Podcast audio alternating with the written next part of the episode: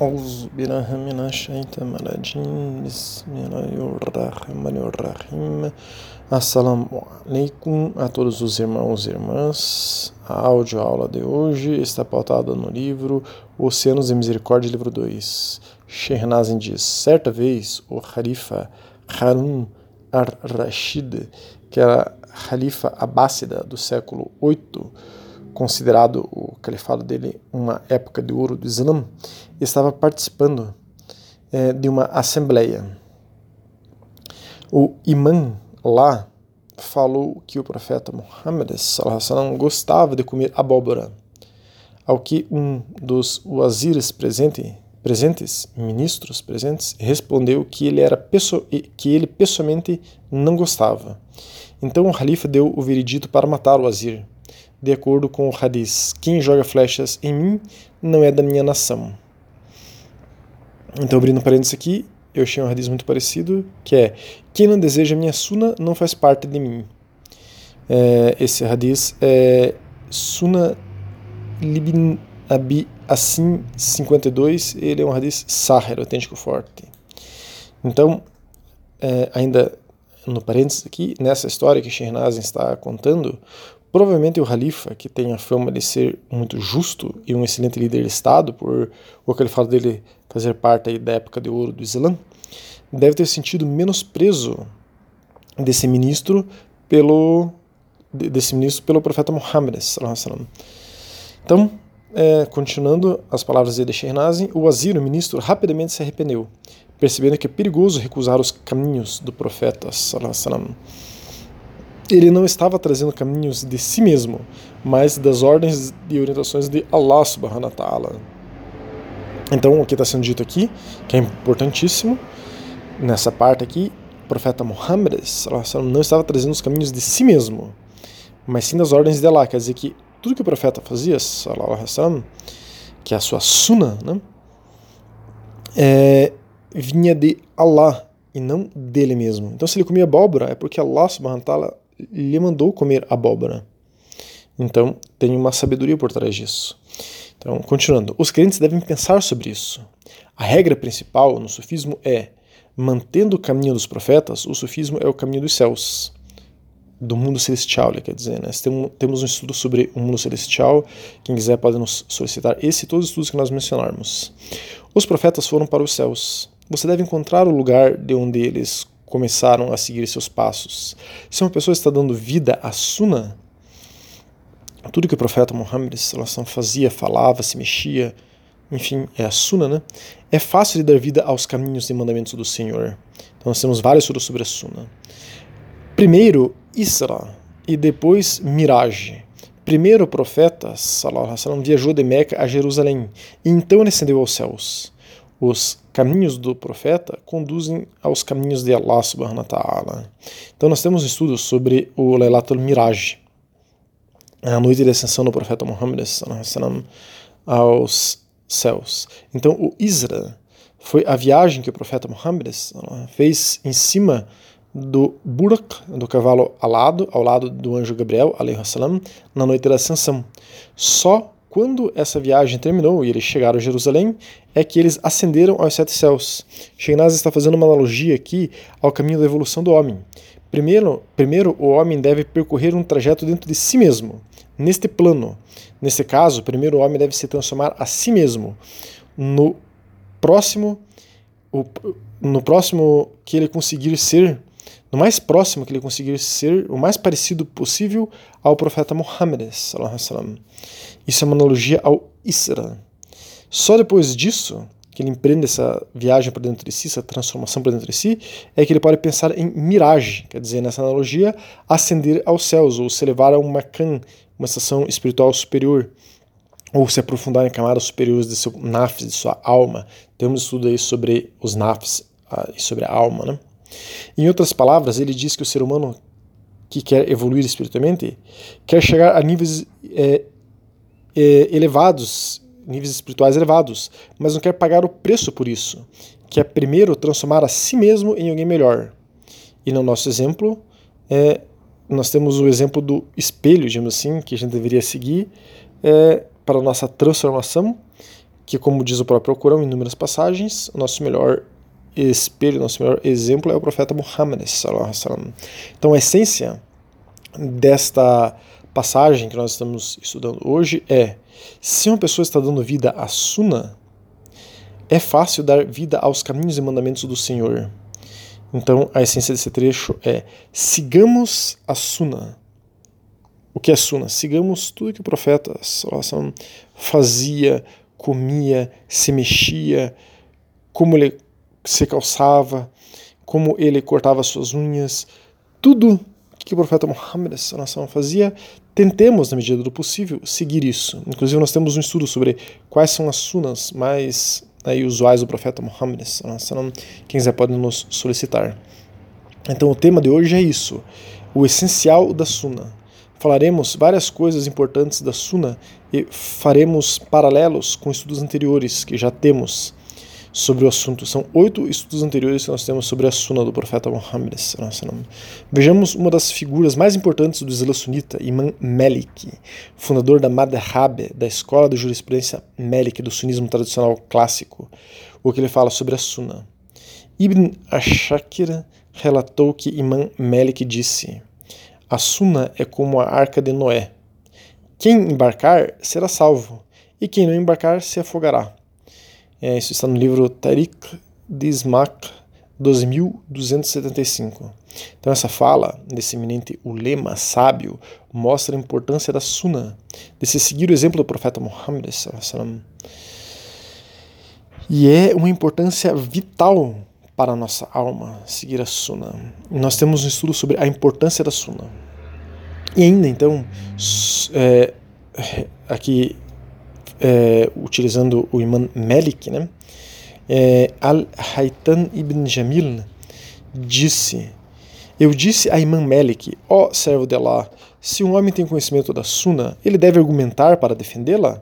Melik, né, Melik que lá tem misericórdia dele, disse: Não, ele deve transmitir a Sunna se eles podem aceitá-la dele. Caso contrário, ele deve permanecer em silêncio.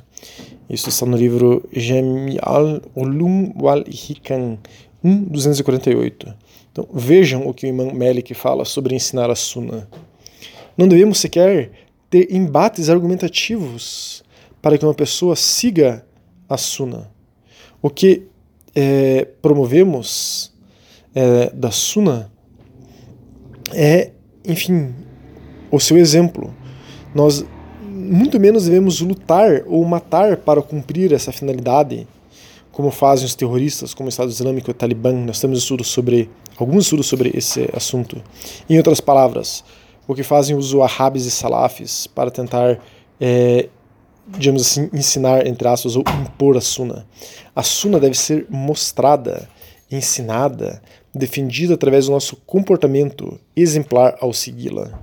Nós temos um estudo que trata sobre seguir a Sunna no seu comportamento, que fala como é importante seguir a Sunna na gentileza, nos mínimos gestos, na maneira como a pessoa é. Tomemos agora a própria fonte da Sunna, o profeta Muhammad, falando sobre a Sunna.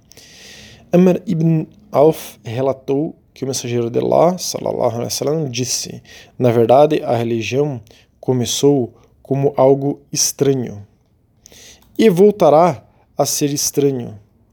Tão abençoados são os estranhos que restauram minha suna que as pessoas têm corrompido depois de mim. Esse é um hadith Tirmizi, 2630, Sahir. Estamos trabalhando só com hadiths Sahir, autêntico fortes. Em outras palavras, ele disse, né, o profeta Muhammad, no início do Islã, o Islã era estranho às tribos árabes. A Sunna do profeta sallam, era como um curso de, de etiqueta super elevado, sofisticado, sendo mostrado a bárbaros. Mas começou dessa maneira, estranha a esse povo, até se espalhar e ser o modo de vida do muçulmano, no fim dos tempos, que é agora né, que nós estamos vivendo, a Suna voltou a ser estranha. As pessoas são bárbaras, como é o ser humano hoje. Então terão estranhos que restaurarão, restaurarão a sua suna, isto é, pessoas que não são do seu povo, da Península Arábica, que viverá e trará a suna correta. Ele se refere aos Ahlus Sunnah wal aqueles que são vinculados única e exclusivamente a uma única escola de madhab, de jurisprudência, e uma única escola de akida, de crença, que preservam e restauram a Sunnah como era e sempre foi. Então ele está se referindo aqui aos Ahlus Sunnah, quer dizer, aqueles que seguem o Islã sunita tradicional clássico. Nós temos estudos sobre isso, né? que isso é muito diferente também do wahhabismo e do salafismo. Pontuaremos assim brevemente. Então, é, um outro ensinamento, Mubarak relatou que Al-Hassan Basri, né? É, Hassan de Basra, que é um, foi um sahabi, um companheiro do profeta Muhammad, disse: Ó oh, seguidores da Sunna, sejam gentis com os outros e que Allah tenha misericórdia de vocês, pois vocês certamente estão é, em minoria. Então, isso é um hadith Shahr Usul Iltikad al-Sunnah. É um, um hadith, foi, é um dito né, extraído aí deste livro. Os seguidores da Sunnah, então, de verdade, são gentis. Quem não é uma pessoa gentil não é o seguidor da Sunnah. Muito importante enfatizarmos isso. Parece um detalhe, mas não é. É como a história que nós vimos acima do ministro que rechaçou a abóbora. Quem rechaça esse traço importantíssimo da Suna, a gentileza, não segue a Suna. Por isso temos um estudo que trata sobre a Suna e o arabismo e o salafismo, que mostra que eles não são gentis e não seguem a Suna, apesar de afirmarem que eles são os únicos de toda a Umar e toda a nação do profeta Muhammad sallam, que segue a Sunnah. Nós temos estudos sobre a Umar, sobre a nação do profeta Muhammad. Sallam. Então, outro ensinamento de Abdullah ibn Amr, que relatou que o profeta Muhammad sallam, disse, um hadith do profeta, né? Quem não deseja a minha Sunnah não faz parte de mim é, como nós mencionamos lá em cima, se hadith sahir, autêntico forte, em outras palavras, o profeta Muhammad está nos mostrando de que quem não segue a sunna corretamente não faz parte dele, isso é, não está verdadeiramente alinhado ao Islã. Por isso nós temos um estudo de como seguir a sunna corretamente. Ibn Abbas relatou que o mensageiro de Allah dirigiu-se ao povo durante o sermão de despedida dizendo: Shaitan desesperou-se de que algum dia Allah será adorado em suas terras. Ao invés disso, ele tem o prazer de você obedecê-lo em questões além daquelas, entre suas ações que você considera insignificantes. Cuidado, ó povo. Na verdade, deixei entre vocês o que vocês devem se agarrar firmemente, pois vocês nunca mais serão desencaminhados. O livro de Allah e a suna do profeta, do seu profeta. Na verdade, um muçulmano é irmão de outro muçulmano. Enfim, ele continua aqui a, a, a, esse é o sermão de despedida, né? Nesse sermão de despedida, é, aqui é, também o Hadith Mustadrak 279, Sahir autêntico forte, tem vários pontos a serem vistos nesse finalzinho. Ele diz que um muçulmano não faz guerra contra outro muçulmano, senão eles são como incrédulos, kafir. Então, o ISIS e o Talibã, por exemplo, não são mais muçulmanos. Nós temos um estudo que mostra isso. Aquele que matou outro muçulmano não é mais muçulmano. Então, é, esses terroristas que se dizem muçulmanos sequer são muçulmanos. O profeta Muhammad diz aí que ele deixou o livro, quer dizer, o Alcorão, nós temos vários estudos sobre o Alcorão, e a Sunnah. Então, outro alerta que a gente faz é cuidado com os curanistas. Existe um, um, movimento de muçulmanos hoje que dizem que temos que esquecer as sunas, os hadizes e seguir só o Alcorão. Mas a essência dessa passagem, o foco né, é, de, desse sermão de despedido, porque nós trouxemos, trouxemos ele, é que Shaitan diz aí que, tem o prazer que você obedeça a ele em questões além daquelas entre suas ações que você considera insignificantes. Cuidado, ó povo. Então o profeta Muhammad está frisando aqui a jihad an-nafs, a luta contra o nosso ego. Isso é, a pessoa para seguir a sunna deve vigiar-se a si própria e lutar contra suas pequenas tendências, coisas insignificantes dentro de si, que passam desapercebidas é, maior, para a maior parte das pessoas, Na verdade, ali é um campo de trabalho de Shaitan. E as pessoas devem lutar contra isso.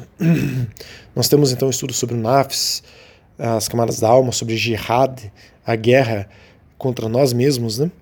E o autoconhecimento, temos estudos também. Um outro ensinamento.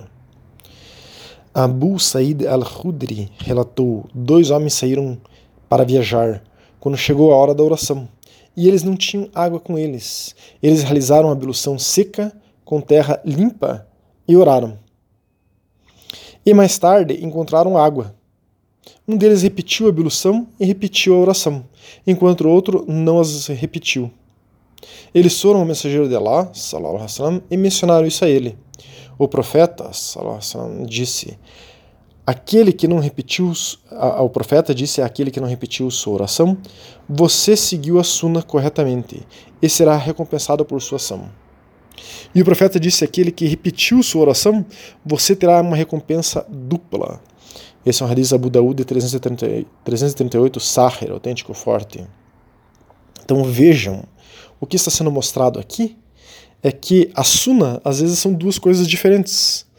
Quer dizer, os dois estavam certos. Aquele que é, não repetiu a oração, depois de fazer o tayammum, né, que é a ablução seca, e aquele que repetiu a oração também está certo. Então, a suna, nesse caso, é as duas coisas, as duas coisas estão certas.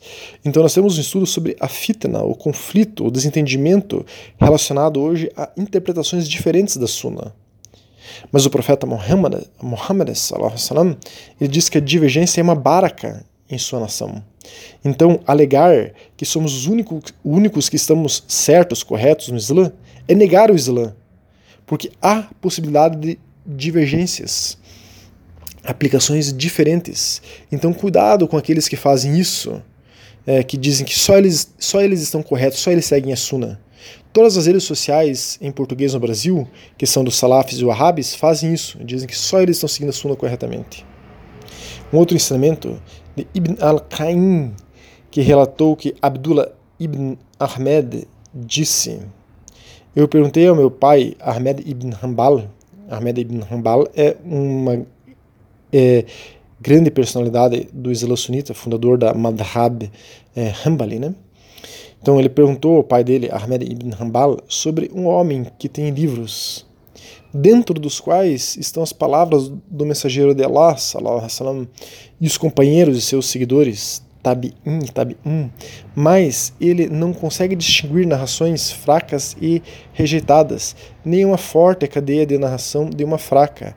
É permitido a ele agir sobre o que quiser, escolher a partir disso, dar julgamentos por isso e agir de acordo com isso? Ahmed ibn Hanbal disse: ele não pode agir de acordo com isso, até que pergunte o que pode ser tirado deste livro, de modo que ele haja de acordo com o que é correto. Ele deve perguntar aos estudiosos sobre isso. Esse é então uma passagem do livro Ilam al-Muakim 4.158. Então aqui nós trouxemos essa passagem para frisar que é por isso que existem as escolas de jurisprudência, as madhab de fiqh. Nós temos estudos sobre as madhab de fiqh, a, jurisprudência. Assim que se segue a sunna, como o Ahmed ibn Hanbal está nos dizendo. É, não como o arabismo e o salafismo, que não são escolas de jurisprudência, fazem. Eles acham que eles podem extrair radizes assim isolados de livros e dizer o que é certo e errado. Não pode ser feito isso. A pessoa tem que perguntar aos estudiosos, e os estudiosos são aqueles que é, são os muftis das madhabas de fiqh. Lembrando que o arabismo e o salafismo não são escolas de jurisprudência. Então, quem não segue uma escola de jurisprudência não está seguindo corretamente a Sunna. E o último ensinamento de hoje é de Al-Kushairia, um grande lema Ahlus-Sunna da família, da Sunna, né? que seguia uma única escola de jurisprudência. É, ele era Shaf, então uma escola de jurisprudência Shaf, ele era mufti, especialista em Akida, crença, fiqh, jurisprudência, teoria da jurisprudência. Ele disse Saiba que Allah Todo-Poderoso, é, saiba que para Allah Todo-Poderoso ter misericórdia de você, que os muçulmanos, após o mensageiro de Allah, sallallahu alaihi é, o, está, estejam com ele, é, os melhores deles em sua época, então que os muçulmanos após o profeta Muhammad, os melhores dos muçulmanos daquela época, não receberam um nome especial pelo qual eram conhecidos, exceto os companheiros, Sahaba. Né? Pois não havia ninguém melhor que eles. Eles eram simplesmente chamados de companheiros, Sahaba. Aqueles que acompanharam os companheiros na segunda geração eram chamados de os seguidores, Tabi'in, e consideravam isso o mais nobre dos títulos. Aqueles depois deles foram os seguidores dos seguidores, Tabi Tabi'in, ou Tabi'un. Né? É, então, depois, as pessoas diferiram e variaram em posições. A elite do povo, que tinha uma preocupação intensa com questões religiosas, eram chamadas chamados de ascetas. Em seguida, surgiram inovações, resultando em contendas, é, fitna, disputas entre partes. Cada parte afirmou que os ascetas pertenciam a eles, porque os ascetas eram, abrindo parênteses aqui, eram os mais certos nas questões religiosas e da Sunna. Portanto, a elite entre o povo da Sunna, que voltava cada vez mais sua respiração ao Allah Todo-Poderoso, quer dizer, fazia muito zikr, temos sobre zikr, e protegia seus corações das calamidades da negligência, foi distinguida pelo nome sufismo. Esse nome tornou-se conhecido por esses grandes antes do final do século do segundo século islâmico. Então, é, abrindo parênteses aqui, antes do século IX, quer dizer, já no século VIII, tinham pessoas que eram conhecidas como sufis. Logo depois do século VII, que viveu o profeta Muhammad, e todos diziam que aquelas pessoas, os sufis, faziam parte de sua visão do Islã, pois haviam discordâncias na época e todo mundo queria que os sufis fossem da sua é, do seu posicionamento. Né? Isso está no livro Al-Risalat al-Kushairiya 134. Então, o sufismo é a ênfase na Sunna. Nós temos estudos sobre isso. Como o sufismo é a ênfase na Sunna. É para isso que serve o sufismo. O sufismo existe para isso, para ensinar as pessoas a como interiorizar a Sunna do profeta Muhammad em suas vidas, para o bem aplicar a Sunna, para que esta transforme a pessoa, faça a Isra, é, interior, quer dizer, essa viagem no, que foi citado né, no início do estudo, essa viagem noturna dentro para, da escuridão da pessoa em busca da luz, para que ela empreenda o mirage, a ascensão espiritual ao mundo celestial. Que Allah subhanahu wa ta'ala nos facilite o cumprimento da sunnah. Assalamu alaikum wa rahmatullahi wa barakatuh.